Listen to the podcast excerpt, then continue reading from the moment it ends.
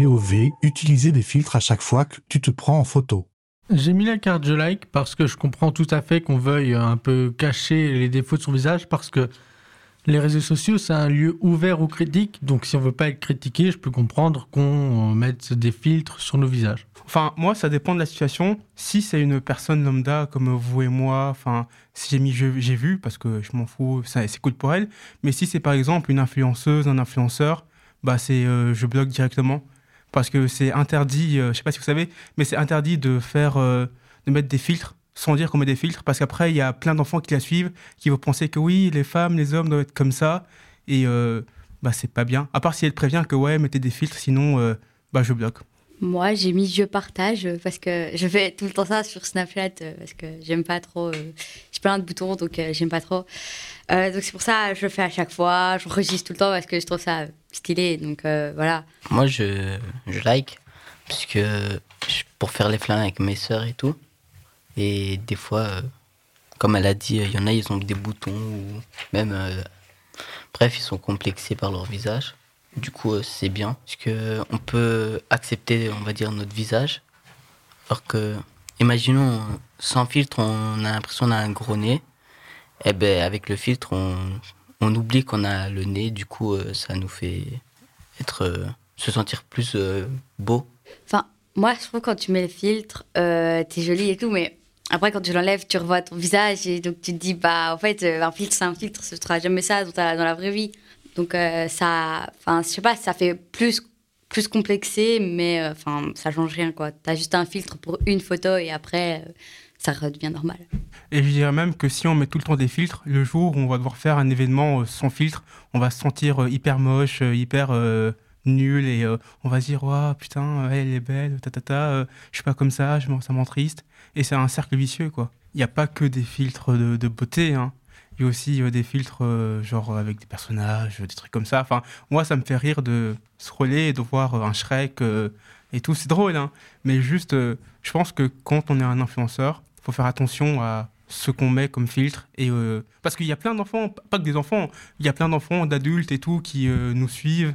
Et du coup, il faut faire attention à leur montrer l'exemple, entre guillemets c'est enfin c'est pas que c'est nul mais faut pas faire ça quoi faut rester naturel parce que tu vois les filtres c'est pas vraiment la réalité on sait pas faire pile comme le filtre on aura toujours des boutons c'est naturel donc euh, un moment ou l'autre ça va se revoir les boutons les rides quand on vieillit euh. donc ça sert un peu à rien mais enfin elle fait ce qu'elle veut hein, c'est son corps hein, mais voilà, moi, pour moi, ça sert à rien de faire ça, euh, comme le botox, tous les trucs comme ça. Faut rester naturel. Donc, euh, moi, pour moi, je trouve que c'est chacun ses choix, son avis, tout ça. On, soit on fait ce qu'on veut de notre vie, mais je trouve que ça sert à rien parce que c'est aussi se voiler la face. On, on, a tous notre beauté à nous. On est, on peut se trouver moche, mais d'autres personnes vont nous trouver beau, belle, jolie, jolie. Euh, c'est chacun son avis, chacun ses choix. Oui, il y a clairement un type de beauté qui est plus euh, mise en avant que d'autres. Bah, c'est tout ce qui est les formes, euh, grosses fesses, gros seins, sa, sa pilule et tout. Et un truc qui est drôle, quand c'est trop gros, vous allez vous faire harceler, les gens vont vous insulter. Quand c'est trop maigre, vous allez vous faire harceler, les gens vont vous insulter. Il y a vraiment euh, pile poil un équilibre à avoir.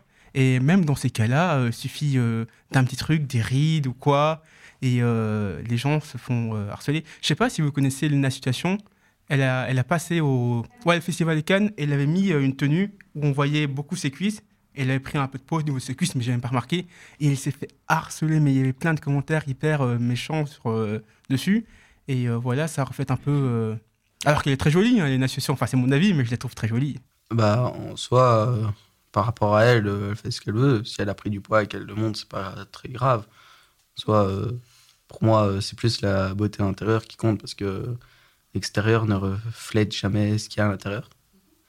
Et euh, voilà, les gens qui ont envoyé des messages de haine, euh, les haters, bah, ils servent à rien.